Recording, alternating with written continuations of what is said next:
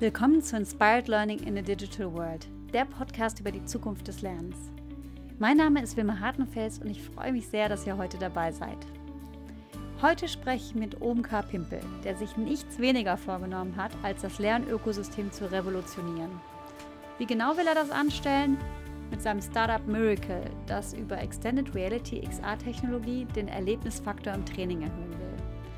Dafür arbeitet er aber nicht nur mit Techies zusammen, sondern auch mit renommierten Wissenschaftlern aus dem Bildungsbereich.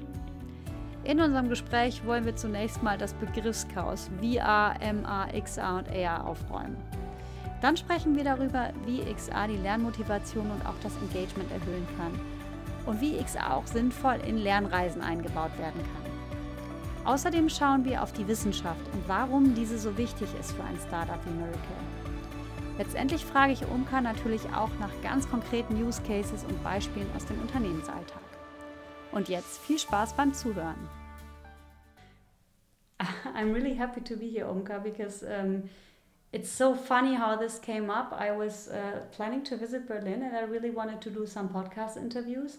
For some strange reason, everybody I approached said, "Oh no, I'm not in Berlin at the moment." I'm like, "No way! I I'm in the city of the edtech startups, and I can't find anybody to do an interview with me, because um, I I really like doing online interviews, but I much prefer to do them in person." And so I was really happy to meet you at the picnic of Berlin community on Saturday, and uh, to finally, really late in the evening, I think at eight o'clock or something like that, you were ta talking about your business, and I said I want to interview you. Do you have time on Monday? And you said, yes, let's do it. So, really, really happy to have you in my podcast. Thank you so much, Wilma. And I think uh, I'm, I'm glad to be one of those edtech founders who's not busy yeah. and has time for a podcast. But to be honest, like on the on the Saturday when we met at the Berlin picnic, uh, I was very close to not attending that mm-hmm. picnic, mm-hmm. and it was so late but um, we said okay let's go. Let's get going. Maybe we'll meet some cool people. Yeah. And uh, that's exactly what happened. Yeah. and here we are two days later. Exactly. Uh, shooting a podcast about uh, yeah education and learning. Yeah and uh, it, it's really interesting. I think i was sending out some energies like come to the picnic or something like that. Because I, I really like what you told told me um, at the picnic about your company Myracle and that you founded it uh, a little bit more than a year ago and what you're trying to do is actually revolutionizing the educational uh, ecosystem. That's what I read on your, on your website and I got immediately hooked into it. So you know you got your pitch right I can already tell you. Um, yeah so I, I really wanted to talk to you about it because I think you're also doing both like you're combining um, revolutionizing the educational ecosystem in schools, but also you want to do that in the corporate sector. So tell me a little bit about yourself. What are you doing and why did you start Myracle? Okay, that's a lot of questions. Um, maybe I'll start with a short, brief background about uh, where I come from. So mm-hmm. I was born and brought up in uh, Mumbai, in India, mm-hmm. a city of 20 million people. Um, I moved to Berlin about seven years ago, more or less, and I moved here for a job. And um, my background has been in software engineering, so different kinds of roles in different sizes, shapes, and domains in the industry. So, right from e commerce to logistics to banking, which was my last job, um, health, um, education. Mm. So, I've had the chance to sort of peek at least uh, into different domains, see how technology is used, what challenges um, are faced operationally in these different domains, and uh, um, how technology comes to the rescue. And I've always had an affinity, let's call it, towards being able to pass on what little I know about, uh, I don't know, software, it could be any other topic, to the others around me if it can help them. Um, for example, I was like I had a few academic projects, academic research projects, apart from um, the professional roles that I was playing, that were centered around um, a mix of software engineering as well as data science as mm. well as uh, learning and education. Um, I had an app of my own, which was a hobby project, which was in the education space. It was a question and answer app, and then it evolved into a brain and puzzle sort of a platform and it crossed 5 million downloads across wow. 180 countries. I have to say, I got lucky. Like, Mm. it was my first Hello World um, app, as they say, in software Mm. engineering. And um, yeah, I hit the jackpot and I just had, I supported it on my weekends, in the evenings. It's still alive somewhere um, and it's on autopilot at the moment. So, long story short, it's been a different, a varied journey, but I think education and being able to transmit knowledge and Mm. um, information and experience to um, people around me, if it find if it's found to be helpful, is something that I'm passionate about. So two years ago, when um, the pandemic hit, is also when I said that it's a, it's time for a new chapter in my life, and I left my job at Number Twenty Six, um, the mobile bank here in Berlin, and I decided to start up a company. And the first question was, okay, but what problem are you solving? In which domain are you solving? And the answer, as they say, is always right in front of you. And Mhm. uh, education was where I thought um, it needs a lot of support technologically, because yeah, passing on experiential knowledge is something that has en- ensured the progress of us as species. Mm. So supporting that is something very, um, very fundamental Mhm. in society and politics as well. Um, and that's that's how we started off. We actually started off with uh, exam management, so a very um, unsexy topic in a way, but at the same time, it was something that many many educational organizations sort of struggled with a lot during the pandemic, especially. And what we saw was, I won't go into the details, but what we saw was academic integrity and the loss of it is a problem. Mhm. It's a very big problem, but it's a symptomatic problem. Um, the root cause is often lack of engagement of students. And um, like we're not the first ones to come up with this conclusion. There's enough learning science out there that supports this. But we saw it firsthand with the data that we uh, were able to sort of see in the market. And um, after interviewing hundreds of students, teachers, um, decision makers in education, and we said we have the technology uh, to you know proctor students during exams. Why not use the same sort of technology to create active learning experiences using their mobile devices?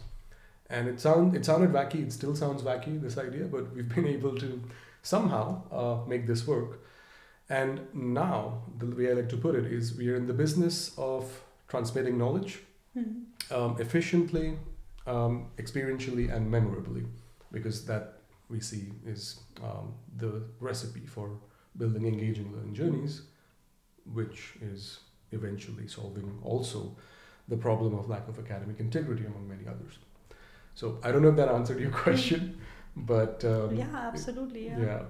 I'm just wondering as well uh, because you said experiential learning and what, why is technology needed there in your opinion? Like, what difference can it make um, in terms of uh, you know adding and adding value to uh, educational experiences versus having a full analog experience? hmm Uh, it's a very good question, right? And I think uh, a lot of people ask me this question. This is cool. This is fancy technology, but how is this better than a Exactly. physical lab, for example, right? Yeah. And it's a very valid question. Um, and I think the answer to that is it. This question relies on a fundamental assumption that we're replacing the physical lab. Uh, we're not. We don't want to pretend to replace uh, physical infrastructure. What we know for sure, though, is physical infrastructure is often a bottleneck in scaling experiential education. Um, it would be a wonderful world if we had enough physical infrastructure, equipment, materials, trained personnel um, for experiential education to be available, analog experiential education to be available to everyone. But we all know that that's not the case. So, how can we augment um, physical infrastructure? Mhm. And that could include all of these things that I mentioned equipment, material, everything. Um, in, in other words, you're familiarizing uh, learners with this equipment, with the processes to use it, uh, with the material, safety instructions to handle that material, and making sure that these learners make the best and optimal use of the limited time that they get in these real physical labs. So that's the thesis. Um, and you're making sure that A, you're optimizing infrastructure usage. So people who get some time over there make the best of it. More people can make the best of it. uh, at no added cost because we're able to do this on everyday mobile devices and you don't need a physical space. That's um, interesting. Yeah, so you can do it uh, here behind us um, in, in my office. You can do it in a park. You can do it um, on a mountaintop where there's no internet. Um, you can do it in an auditorium, you can do it anywhere in the world. It doesn't matter where you are, you're still able to practice and understand complex concepts and uh, practice workflows and pro- procedures. Yeah, it's a really interesting concept because um, if I if I look back at my own school days, uh, we had uh, I don't know how many um, of these uh, chemical laboratories, but not that many because they were pretty expensive to be built and there was also always a high risk. I remember once we had a class where something exploded. and so it's really and, and if you if you look at uh, also making education available in countries where where they don't have the money to to um, you know to to build these laboratories in schools then I think it's it's a high value using technology for that right yeah, absolutely. And I think one thing to add to what you just said, um, it's also, even if schools do have labs, mm. often safety concerns can be um, a challenge. Like mm. there are so many experiments that you cannot do because of safety concerns. Uh, radioactive decay, for example, it's a very important uh, phenomenon in science that schools, for example, um, also teach but it's all theoretical uh, like and of course from a pure safety reason you can't it's in, in not feasible at all to sort of have experiential learning on these kind of topics but with these kind of simulations where um, you can augment the existing learning experience with activities that helps the student internalize and sort of remember these things it becomes a very powerful tool mm. Um, so that's how we see it. Our main focus is, of course, on places, or maybe to put it another way, the benefits of these are felt um, the most in places where, of course, there is a lack, for many reasons, of physical infrastructure, but also in places which may have physical infrastructure, but um, it's not used optimally because mm. it's hard to maintain physical infrastructure. It's hard to, it's, it's expensive and uh, if you can drive down costs to maintain it, um, it, it, it, it exists in um, it exists for a better purpose in a way. Mm, yeah. Yeah, it's interesting. You you were mentioning several times the augmentation, and I would like to dive a little bit deeper into also the technology because what from what we discussed before, like when we were having that amazing ice cream downstairs, um, you told me that um, your product um, at the moment, um, I mean, one part of your product, or let's say the standard product we have is more for schools, so um, uh, supporting STEM uh, subjects and these kinds of things. But you're also uh, creating experiential learning experiences for companies, and uh, you're using extended reality technology for that. And uh, I would like to dig a little bit deeper into that exactly like what do you um, um, what do you understand by extended reality uh, because so far in my podcast I've talked a lot about virtual reality and also augmented reality but how is it different and then what is like one concrete use case for companies mm-hmm. uh, it's a great question I so we actually see the same um, let's say the same need right now that people don't know about extended reality. Many don't. Even uh, people in my team did not know about mm-hmm. uh, XR uh, just some months ago. And there are many of these terms thrown around, right? Mm, like yeah. there's VR, AR, MR, XR, there's metaverse somewhere, there's Web3. So, I mean, let's not make this podcast into demystifying all of this, but I'll try to keep it short. So, extended reality is an umbrella term, generally speaking. Um, so, it includes VR, virtual reality, um, AR, augmented reality, and MR, mixed reality. Um, so, virtual reality is where the environment is uh, constructed purely artificially or virtually, and all interactions happen in that virtual environment. Mm. and there are little to no interactions between that virtual reality and maybe other realities, which might include the physical reality. Um, augmented reality is exactly what you think it might be. It is augmenting or adding to your existing physical reality. So typically, you might see this um, in museums, for example. So you Mm. have maybe an exhibit, and then you might have a tablet or phone or whatever else that is able to scan that exhibit, and it's able to tell you a bit more about what you're seeing, and it might tell you a few things that otherwise are not visible, and it's shown as overlays on, let's say, a physical object. Typically, there are no hard rules for these things, but often if it's AR, there is no real interaction between the virtual layer and the physical layer, even though they are sort of overlapping and overlaying each other. In mixed reality, uh, it's an addition on top of augmented reality. There is interactions, or there can be interactions between the virtual layer and the physical layer. Uh, which means that the virtual layer is um, is able to recognize aspects or characteristics of the physical space that you're in. So think surfaces, for example, Mm. or objects, um, and it's able to dynamically include um, uh, these objects from the physical world into the virtual layer and sort of seamlessly blend them. So it's also the case if you, for example, IKEA is having you furnish your apartment or something like that, and then you can actually combine the virtual and the um, the real real world.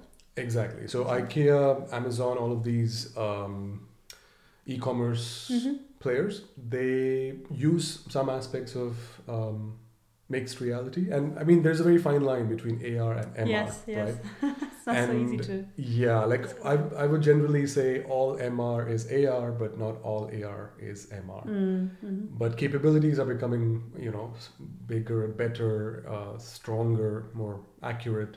So more of AR is becoming MR. That's, you know, that's how I'd see it. And XR is basically the umbrella term. So it's like science contains, yeah, physics, chemistry, biology, but you also have microbiology or biotechnology or, you know, biophysics. So th- these walls are paper walls, and I wouldn't like to think, oh, we are an MR company or we are a VR company or none of that sort. We are just yeah, we use XR. Yeah, so you use whatever is needed for that learning experience, and sometimes it might be completely virtual, sometimes it might be augmented, sometimes Exactly. mixed. Yeah.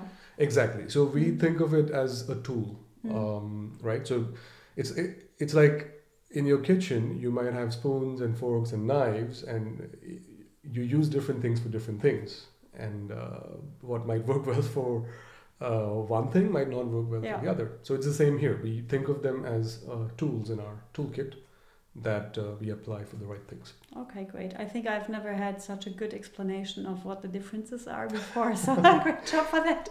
Thank you. We actually do a webinar on Yeah. XR awareness and Yeah. how it can be used in education and training. Oh, great. So we work with educational organizations and L&D organizations Yeah. Uh, to make people aware of uh, these kind of things and how uh, XR is used in education. Great. I can put that in the show notes if you have anything coming up. So Sure, absolutely.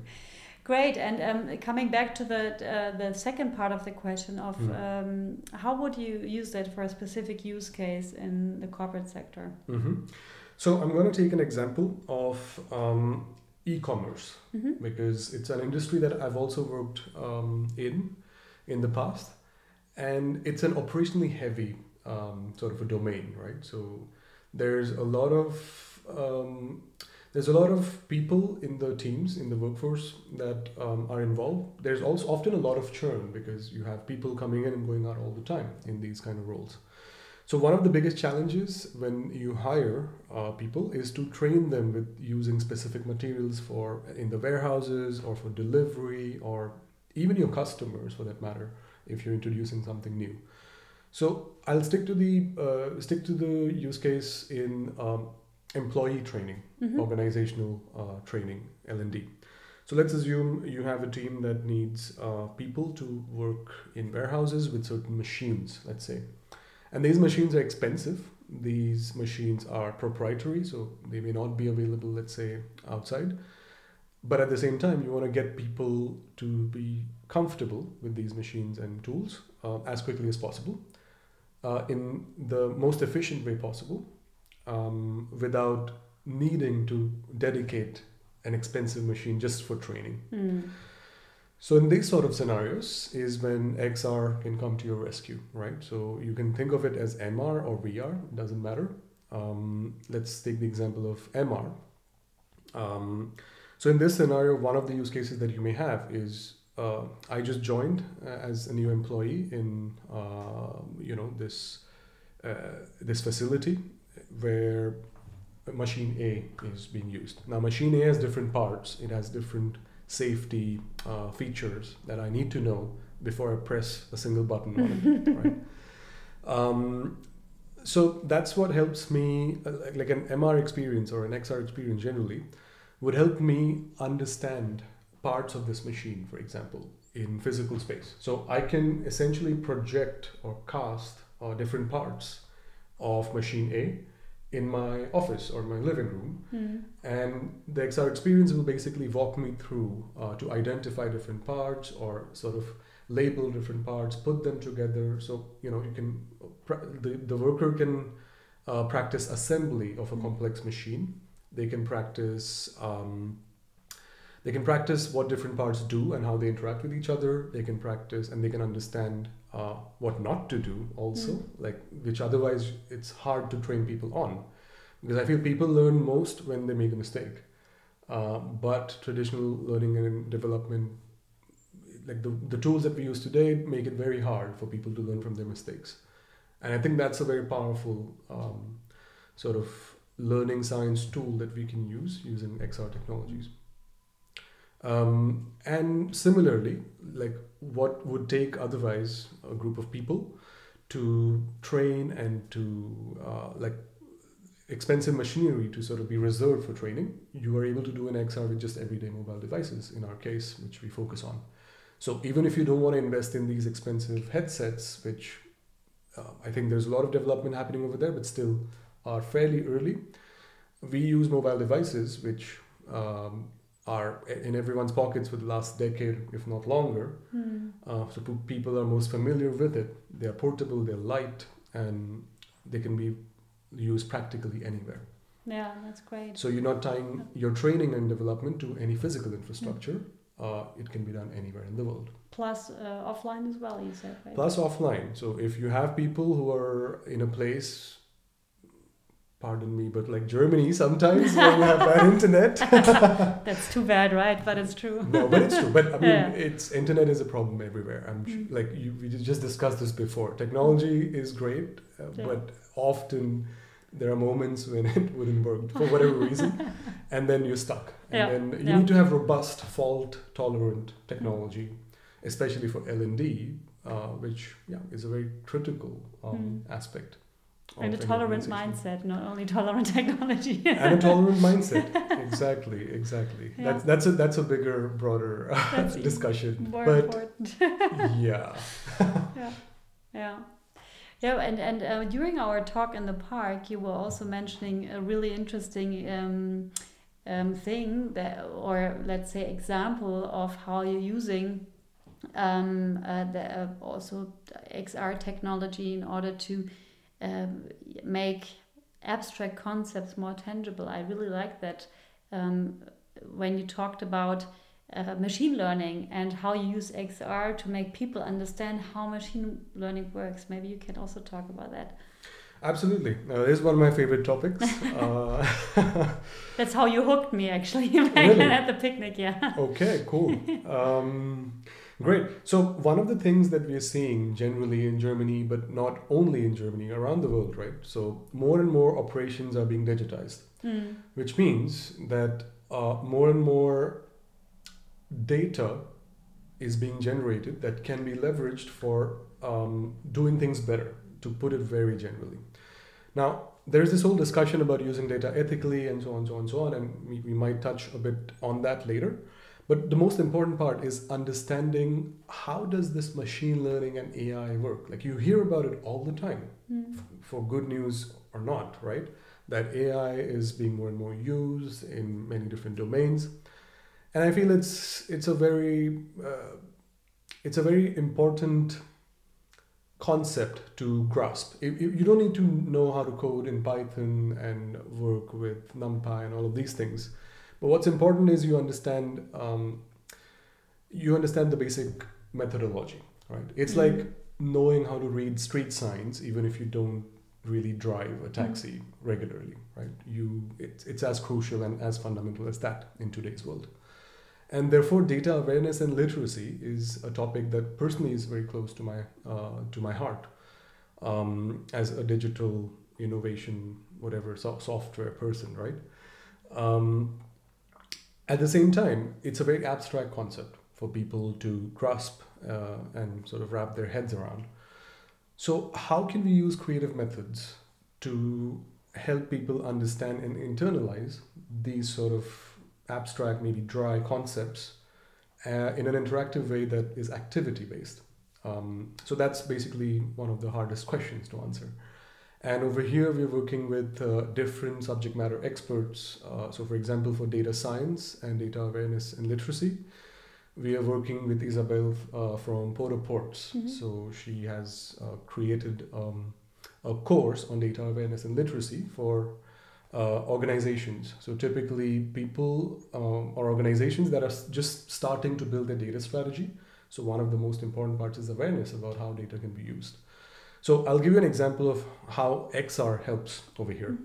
So the machine learning process, very simply put, is you gather uh, your relevant data points, you sort of segment them or you sort of classify them, you put them in different buckets. Then you train a model with a part of that data set, which is becomes your training set.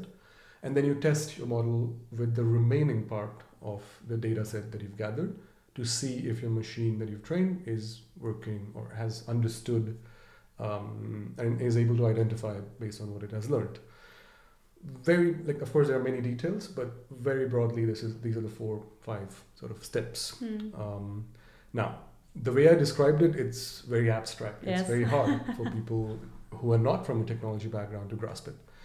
So one of the activities that we have developed with uh, Porter Ports on this topic is exactly this. So in XR, what we're able to do is we're able to transform a physical space around you, and we're able to place cats and dogs, as an example. Hmm. Um, and these are basically cats and dogs on your on, on the floor, on your table, on your couch, and they're basically spread across the, the room or the place that you're in. And the first step is to collect all these cats and dogs uh, from the surroundings that you're in, and you put them in a basket labeled cats and dogs, right? So you basically taking these data points, so in this case, the cats and dogs are data points, and you're labeling them by putting them in the right buckets. So cats go in cats, dogs go in dogs. Um, now, this is the first step, or the first two steps combined. The second step is then now feeding, quote unquote, these cats and dogs uh, to your model. So basically, you're helping your model understand that these are the features or characteristics of a cat, or this is what a cat looks like, or sounds like, or whatever. And similarly with dogs. So um, that's what we do. We take a part of the cats that we've collected, and we take a part of the dogs that we've collected, and we tell the machine, hey, this is what a cat is. So here are, I don't know, 10 cats for you to know what a cat is, and here are 10 dogs for you to know what a dog is. Um, and basically, the machine then um, trains it, uh, itself on that data. It's in this case, you're helping the machine learn with well labeled data. And now the next step is okay, we want to see if your machine is able to has successfully learned what a cat and a dog is. So then you put you take one of the cats that you've collected and you put it in front of the machine. Hmm. And then you see how well your machine does based on how you've trained it. And if you've trained it well, then it will have a high enough accuracy to identify um, a cat and similarly a dog. And that's how basically we help people who um, don't have a background in data science or technology introduced to the idea of um, how machine learning works. And this is really how the scientific method um, also uh, works, right? So, very simply put, that's how uh, this works. You can take it to more advanced levels, of Mm. course. Uh, you can also, um, for example, introduce um, a lion, for example, right? So it's not a dog, it is a cat, but it's a very different kind of a cat than what you've seen so far. Mm. What would your machine do in that case? so these kind of things you can make it as complex as you want or as simple as you want. Uh, the goal is for people to, yeah, internalize it and remember it because that's what makes a successful learning experience. If it's not memorable, um, you know, it needs to be refreshed all the time and maybe, you know, um, it could be made more efficient and um, powerful Yeah. with these kind of experiences. It's a really interesting concept to use a disruptive technology to understand another disruptive technology. That's I really like that. I really like that. Um, now you said something about um, being memorable. Um, so what what in your opinion are more advantages of that technology? It's it's um, creating emotional experiences, making it more memorable. What else? Like Mhm. what have you seen also from your experience? Right. So what we've seen so far is these kind of experiences they pull people in, Hmm. um, for better or worse. yeah. So that's one thing that we've seen, and um, I'll give you an example of the school groups that we worked with. Right. So of course it's not necessarily corporate learning directly, but at the same time it's a good indication of uh, human behavior with these with these kind of technologies. So this was April 2022, so a few months ago. Um, a school in India, and in India you have summer holidays in the month of May because the month of May is, yeah, temperatures are super super high, and that's when you have summer holidays because you don't want kids to be passing out Hmm. in school. so um, and so end of April is when we sort of started working with this school, um, and students were sort of getting ready to go into summer holidays. Teachers were getting ready to go into summer holidays, and after the first session, students the first question that we were asked by students was, "Where can I download this app? Is there more of this?" And if yes, then I'm happy to come to school during the summer holidays if I can get to use more of this. Wow. Um, I couldn't believe it when my team said that this is what happened. I believed it when teachers were, were willing to come to school from very far away Okay. during summer holidays a- few times a week to make sure that they're more familiarized with this and the students are more familiarized with this. Um, so the memorable the the, the aspect of being memorable is one thing, but the aspect of being engaging Hmm. Is something else. They the two might be related to each other. Like it's memorable because it's engaging, um, or it's engaging because it's memorable. Like, you know, we can debate on that, but this is what we see. Like uh, it pulls people in because uh, students and or learners in general are manipulating the learning experience. So it's not fed to them. Hmm. They are uh, shaping it themselves at all times. And for me, that's where extended reality really helps because in VR, it's the whole environment is created for you, and which is powerful. It can be, um, but in MR, for example, you choose. Um, you choose your uh, ground essentially. You choose whether you want to use this as the background, or this surface, or not, or that surface, and uh, you participate in a way in the creation of the learning experience, and uh, that's a very powerful. Um, um, emotional connection that you also create. And there are many aspects over here as well that you can introduce from an emotional connection point of view. But purely from a learning science perspective, the active learning aspect is what engages um, the students, is what we've seen. And the sooner we jump into active learning and then sort of fill in the details along the way, the more engaging, the more engaged um, students are, is what we've seen, and learners in general. Mhm. And we see this sort of also being applied um, to adults in that sense, right? That when we take this to um, someone who's learning or someone who's uh, working and is now trying to learn something new. Like, for example, security. You know, security again, IT security is a dry, abstract uh, topic. But many companies have to um, train their staff on a regular basis, once every six months, for example, if you are to maintain your ISO certification. Um, and if you don't, then well, good luck, right? Yeah. At the same time, the reason they have to do it once every six months is because it's hard to internalize these things and these things change and very fast and very quickly. So it's even more imperative that the fundamental principles of IT security are memorable and are internalized in an active manner. Absolutely. I can also imagine that um, that would be really an interesting uh, trial as well to to combine that in a flipped classroom concept because mm-hmm. so far i mean usually how flipped classrooms are done is more or less giving um, people pupils or also you know uh, employees or learners and companies some kind of content video content whatever and then to practice uh, whatever they have learned in the classroom but I, I was just imagining if you if you were doing that XR experience up front and I mean nothing can happen. So if they burn the house or if they you know explode the laboratory, nothing bad will happen. But they can actually um, try out with first of all knowing not really anything about the subject and then you can they, they can actually feel like immediately the impact of not knowing. So what's the worst scenario that can happen? Then you can teach them how to do it correctly and then you can get them back into that experience and do it again and see what's different if they try again. So i think that's also an interesting concept yeah absolutely. Lack of knowledge can yeah. be dangerous. Itself is knowledge yeah. right? That you can yeah. actively sort of transmit yeah conscious incompetence so to bring them from that state of unconscious incompetence to say yeah, yeah. exactly. It's, it's a step-by-step process. It's a very good introduction to a topic that otherwise is maybe not as interesting to your audience mm-hmm. but now you've just made it interesting. Why why should they care yeah exactly. about uh, these trainings yeah. right? This is why.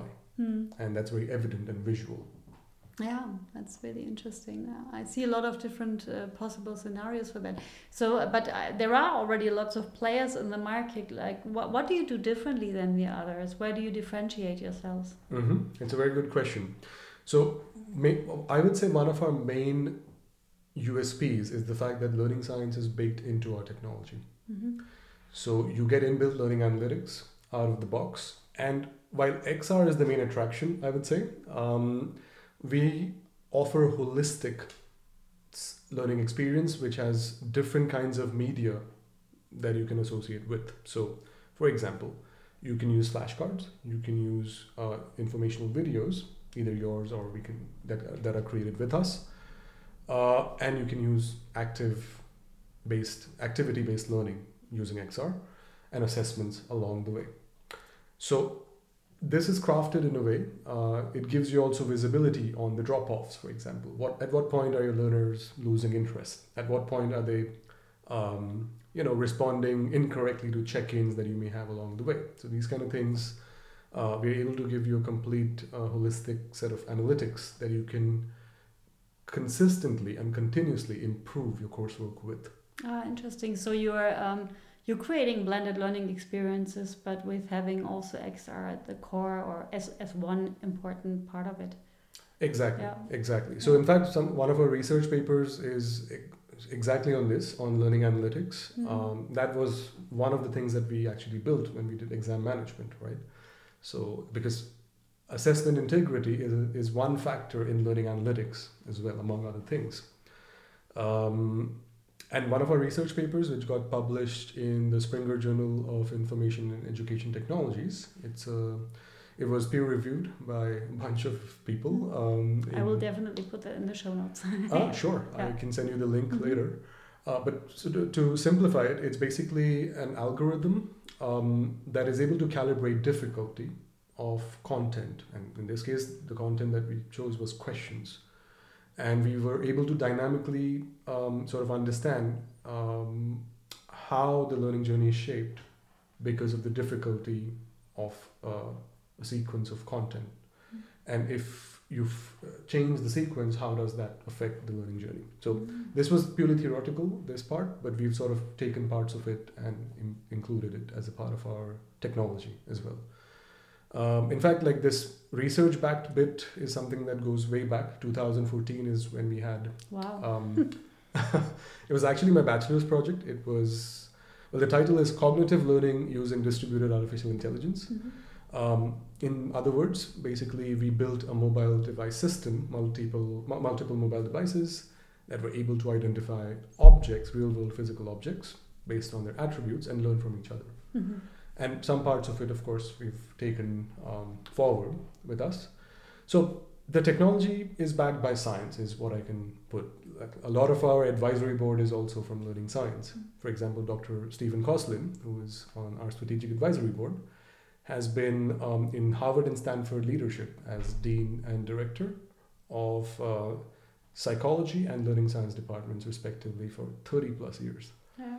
So a lot of that, a lot of what we're building also comes from there. And most importantly, I would say one of the key things that we see is this new universe that we're building, the metaverse or whatever you want to call it. We, we're saying that it's better and you know it's it's more interactive and everything else, and it is all of those things. But it's not better if we can't get everyone there. Mm. It's not better if it's not equitable. It's not better if it's not accessible. And um, coming from us, like my, my father was born in a small village outside of um, uh, outside of Mumbai, and I have cousins who, uh, you know, still live there. My father chose to move to Mumbai for whatever reasons he did, and here we are. But I see my cousins over there, and till this day, they still face electricity problems a few days a week. And uh, yeah, if we are to build for them, Yeah. how do we build it? Yeah. Right. So, with uh, with the path that we have chosen, with choosing the mobile device as a primary platform, uh, has a few advantages. One is the fact that people are already used to it; they don't need any extra hardware. It's Mm. relatively cheap.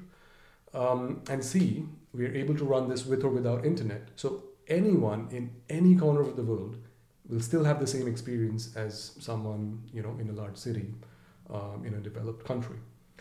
So equi- uh, equitable education is something that um, we personally, I personally, and we as a company uh, believe in, and we've uh, built also all of that. Uh, we've lived our vision uh, through our technology choices as well. Yeah, that's important to uh, you know to give everybody the same chance.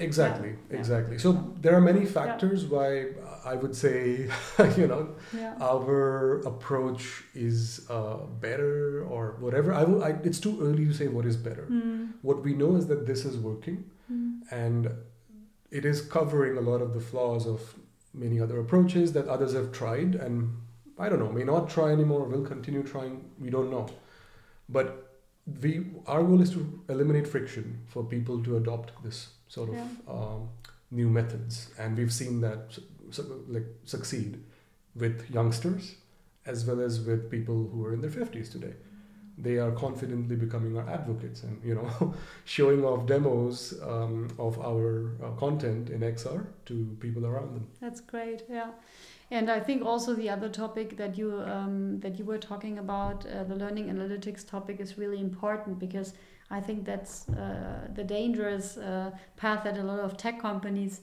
take. Just you know, trying to build some fancy um, experiences, but not really tracking whether they are sustainable and whether they are effective, right? And I mean that's what I always say is don't use technology for the sake of technology. Use it if it's really making learning better, exactly right? And I think then we also have a great uh, business case and we can also convince people to use it and maybe take away their fear a little bit because it's not going to replace uh, the physical interaction but it can really be very powerful in enhancing actually the physical learning space so yeah. absolutely Yeah. absolutely it's not meant to replace i think i need to underline that yeah yeah because i think people tend to think of it as oh this or that and you know never this and that Mm. almost never Mm. um, I think it's important to sort of highlight that part that uh, it's it's filling um, a gap that is so far has not been scalable, and that's why that gap exists. Mm. So um, you, I, I can see that you have a lot of ideas in your head. Uh, can you tell me a little bit about your vision for the future? Um, of, you know, there are quite a few ideas. I mean, for your specific company, and then in the next question we'll come to the broader vision of learning. But Right, right.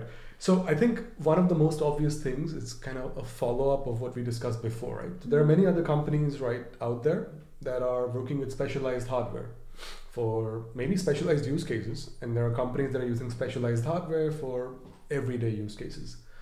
Uh, time will tell us how things go and everything else, but I'm I'm really excited by specialized hardware for very specific uh, training needs, mm. like. Um, for example, there's a lot of XR being used in surgery, and for good reason, right? I don't expect it to completely replace real surgery. That's not going to happen. But I think, yeah, making again having people learn from their mistakes. Like, what happens if you leave an instrument inside a person's yeah. body, right? Because that happens yeah. a lot. Yeah. It, it's surprising how often that happens. It's it's a bit worrying actually. And um, but again, the same thing as I, the IT security training, right? You don't know what happens until you know. Hmm. So just one simple stupid example. Um, so specialized hardware for specialized use cases is something that I see um, changing. So having some sort of wearable um, uh, hardware that lets you be hands hands free essentially.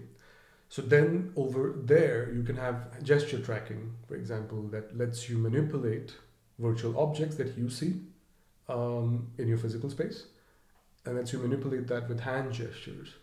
So pick them up, um, zoom, whatever you know, make them explode or collapse them or move them around or um, whatever else that might come to our mind. So you're, you know, you're almost um, you're the difference between the two realities is blurred. Mm. It can be dangerous, but that's a that's a different topic. It's a bit like the movie Inception. I don't know if you mm. um, yeah. if you remember, but basically, if you dream inside a dream inside a dream, you lose track of what your real reality is, is yeah. Yeah. and you need some sort of I don't know physical totem or whatever. So maybe we might need that sort of a thing as well. We'll see. Um, another thing that I'm really excited about is the ability to have shared XR experiences. Right now, XR is mostly a solitary sort of experience. Yeah. There are tools and there are um, there are virtual worlds out there that, of course, will have a multi-person or multi-agent or multiplayer, whatever you want to call it, experience. We'll have other people also.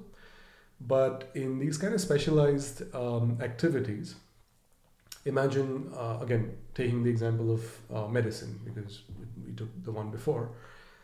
Medicine case studies today uh, are literally a pdf hmm. maybe with some images maybe with some readings and graphs and all of these things. And it's purely passive learning. Like you have to read and understand and try to guess why what how happened.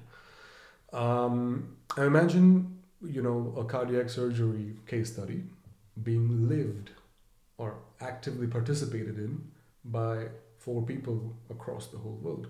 One might be in Germany, one might be in India, the other one might be, I don't know, in South Africa and the US. And um, in a case study, it's never one person's job.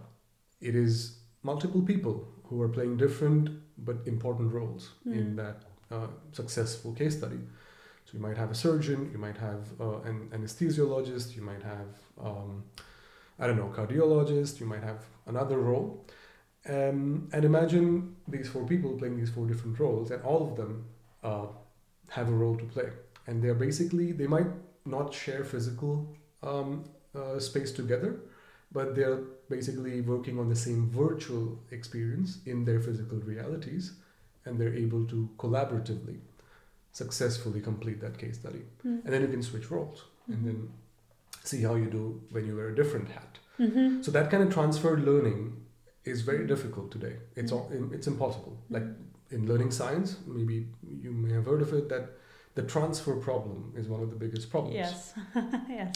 So XR lets you sort of um, I wouldn't say it solves it, but I think it gets you closer to a solution than anything that we have today. Mm. Yeah, because yeah, in the end, transferring learning successfully into real life is all about trial and error.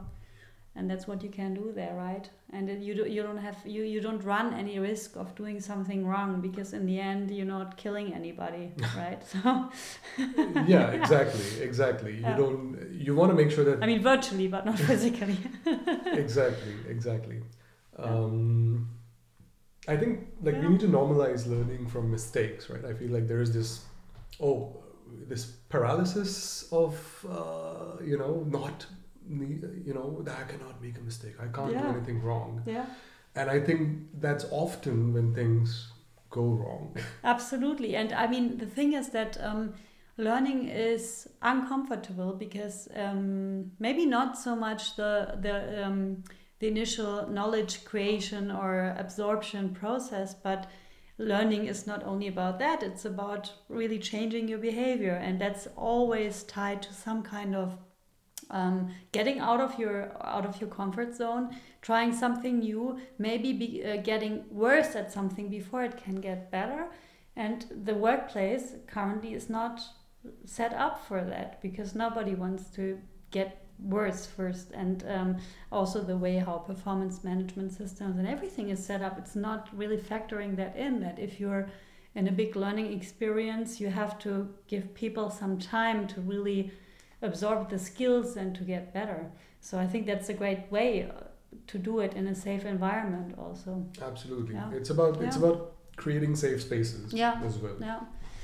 Great. So um, we are uh, a little bit coming to an end already. I, I could really continue for much longer. It's always, it's always so interesting. But it's cool because you've already jumped right into my uh, into the first one of my last three questions. So we've already talked about the future of learning. Unless you want to add anything, but I think we've I mean, talked about it. Yeah, like you said, like you said, there's quite a few things that we could uh, keep talking about. Yeah. But yeah, I think I've covered most of uh, the things that I see for yeah, now uh, from my perspective, and I'm sure there'll be more you know, immediately tomorrow if we speak about, if you ask me this question again. Okay, tomorrow. let's talk about it tomorrow again. no, but I mean, I can see that you have a lot of inspirational ideas, and um, I wonder, like, where do you get your inspiration from? Do you have anybody that you follow, uh, somebody like a tech guru or whatever, or you, you know, where are you getting that inspiration from? Oof, I think um, I, there's no single single place or single person or single source um, that you that I personally am inspired by. I think it's I try to be as open minded as possible mm. whenever I meet people or I read something or um, I have an experience. Let's put it this way, at the cost of sounding cheesy, but uh, um, what I like to think about it this way, right? So at Myracle, we are creating these learning experiences at the intersection of many disciplines. So one might think, oh, it's tech. The other one might think, oh, it's education. Hmm. But it's more than that, right? It's it's creative methods. It's um, uh, it's messaging. Like each little word that you put in a learning experience is very crucial. Mm. Uh, even the OK button, you know, there's there's a lot of disciplines and detail that goes into the creation of each learning experience. So I see that when different disciplines come together, the intersection of these different disciplines is where miracles happen, mm-hmm. is how I like to put it. Um, so in our team right now, you will see that um, we don't have teams per se. Like you don't have a product team or a tech team or a marketing team or a biz dev team. Everyone works on everyone everything, right? So um, someone who's deep in the tech stack um, might be interested in doing a client demo with us or shadowing a client demo, and that gives them perspective about okay, what is it that clients need. Um, and each learning experience we build, we craft at the intersection of educators, um, creative or digital artists, and technologists. Mm. And um, we are growing a small community of educators as well. And these educators are in traditional education, like schools and colleges, but also subject matter experts in IT security or data science or, I don't know, even BaFin compliance, these kind of subjects, right? Um, and I think, like, speaking to different kinds of people from different domains and mm-hmm. finding common ground Yeah. I think is it can be very inspirational. Absolutely. Um, Yeah. and playing video games, I missed that part actually. yeah. Yeah, absolutely, because that's where this whole thing is coming from, right? Or which is much more advanced than in the educational sector. Yeah, kind of. Yeah. Um, there are some gamification aspects that we're using, but we're not only doing gamification Mm. because I think it's an, it's an important aspect. Yes. Um, but I think a lo- like a lot of things that I've worked on and as projects have come from um, from video games for Mhm. me personally. Mhm. And uh, there are books and there are authors and there's people in the edtech space. Like for example, uh, the the future of education. There's this book from uh, Svenia Busson. Mhm. She is the founder of the European EdTech Alliance. Mhm. Um, so it's more focused, perhaps a bit on um, traditional education in that sense, uh, school, college, university. Um, but I think the fact that she's chronicled all of that, all of her work and experiences in a book, it's incredible. Like um, it's it's inspiring as well. Great. I will definitely put that into the show notes as well. Yeah, don't quote me on the title. Uh, No, no, I'll, I'll check it before. Don't worry. Yeah. Make sure that it's correct. yeah, but I think it's it's something along those lines. I actually bought the book uh, six months ago, and it was a really inspiring uh, read. Great, Yeah. great. And it's funny because you've already jumped into actually, or um, um, how do you say, like moved over smoothly to my last question. Okay. you're, you're doing a great it's job. It's almost here. as if this is scripted. yeah, almost, almost. but I said, I told you before, the, the last three questions are the only ones that I have to ask. The Uh-huh. ones are more in the in the flow. Uh, but um, you were already saying because my last question would would be, um, what do you, um, uh, you know, what do you tell people or the audience how you know if they want to really participate in this new world of learning, what what should they do? And I think one thing you've already nicely said is you know don't focus only on the education sector but really get inspired by people from other domains and areas because that's where the magic happens and i think that's really important because i think in the fu- future world um, generalists will be much needed because specialists can be replaced not fully but a lot of specialists can be replaced by ai but replacing a journalist by AI is much more difficult because it's you know it's not focused enough. And uh, is there anything else where you say you know this can be like concrete steps that you can take if you want to um, help revolutionize the, the world of education? hmm Um, I think yeah, you've covered the most important point that I would have included here. That yeah, speak to people outside of um, your domain. I think education generally sort of suffers from that problem a bit, right? As an instructor, you're often the smartest person in the room. And you that- think that you you're the think. smartest. or you like for, in your head you've always been the smartest Yeah, person in your head and uh, of course if you do that for 10 years 20 years that can uh, play with your head right and um, we see that in many different forms and shapes uh, there are people of course who have a lifelong hunger for learning new things and um, being open-minded but um, i would definitely say you know like I, I would think of it this way that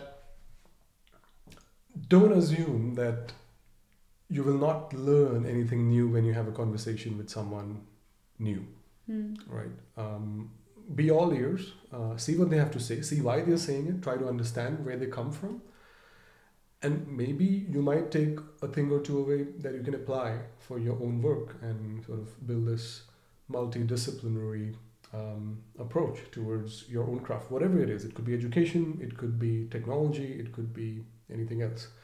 And um, one last thing I'd like to add is if you have any ideas that you want to realize in XR, please, please, please feel free to reach out. Mm. Uh, we are always, we are in fact building a community of educators. Um, some of these educators are also potential co creators. So we co create uh, XR um, learning experiences with subject matter experts. And then you get to, you know, also see it for yourself how it works or not uh, for your students. We think that, you know, we build it in a way that it will work and we test it along the way with you. But if you're interested in introducing this sort of technology and learning method for your uh, education and training and development uh, cohorts, uh, we are very happy to speak to you. You can just write us an email at welcome at myracle.io or uh, just write to us on LinkedIn and we're happy to also speak to you. Um, and that's more or less it from my side. I would say be as open minded as possible and uh, yeah, surround yourself with people who are also uh, interested in learning new things on a regular basis and be a lifelong learner as much as you can. That's great, and I, I mean, I think that's a nice ending of the podcast episode. It's really uh, the message of saying nobody can do this alone. You need this community, and Yeah. we all need to work together to actually leverage the technology for the better, Absolutely. and uh, you know to um, use it in a, in a good way for for the good and not for the bad. Absolutely. so yeah, Uh, Absolutely. As an entrepreneur, I would say that uh, entrepreneurship is often uh, characterized by oh, competitive and you know, um, I don't know, um, cannibalistic even. Mhm. Uh, but I think I personally, okay, I'm, I I didn't study an MBA or you know, all I learned about the little that I know about business is from learning from my mistakes the last two years. But I feel like building a collaborative um, entrepreneurial uh, space is far more powerful and sustainable than yeah trying to whatever capitalize the whole market and monopolize it or whatever else. Mm. So yeah, collaboration really is key Mhm. here. Mm, great. Thank you so much, Omkar, for this amazing interview. I'm really happy. It, it's it's just uh, such a nice experience to be sitting together in a room, although we talk about technology, but finally to have some physical contact. Yeah, yeah, absolutely. And Yeah, I think um, so this nice. is also my first podcast, um, you know, session which I've done in person. Yeah, I've also had a podcast series which was completely online. yeah, But I think I definitely, if I can, uh, do this yeah. more. often. so thank you for uh, having me uh, on this episode. It was a pleasure. Yeah, for me too. And I really wish you all the best for Myracle and uh, for your great visions for the future. And I'll definitely follow up on you. I'll, I'll track you down and see what, what, what good you're doing for the educational sector. Yes, thank you very much. Thank you so much, Wilma. You're welcome. Wenn euch dieser Podcast gefallen hat, dann freue ich mich sehr, wenn ihr ihn mit anderen Gestaltern der Zukunft des Lernens teilt und mir eine Bewertung auf iTunes hinterlasst. Ich freue mich natürlich auch sehr über jegliche Kommentare zum Podcast und auch Anregungen für noch weitere Interviews. Für alle, die vielleicht noch etwas tiefer in die Welt des digitalen Lernens einsteigen wollen, habe ich mit Nico Bitzer zusammen einen Audio-Online-Kurs zum Thema Digital Learning Basics, wie du digitale Lernformate ganz einfach selbst entwickelst, gelauncht. Hier lernst du als Trainer, Coach oder Personalentwickler Grundlagen zum digitalen Lernen und bekommst auch noch ganz konkrete Tipps zu unterschiedlichen Lernformaten. Der Kurs besteht aus ca. 30 Audio-Tracks, Audiozusammenfassungen, Checklisten und noch weiteren Materialien. Den Link dazu findest du natürlich auch in den Show Notes. In einem Monat hören wir uns dann wieder bei der nächsten Folge von Inspired Learning in a Digital World. Vielen Dank fürs Zuhören. Bis dahin wünsche ich euch eine tolle und inspirierende Zeit.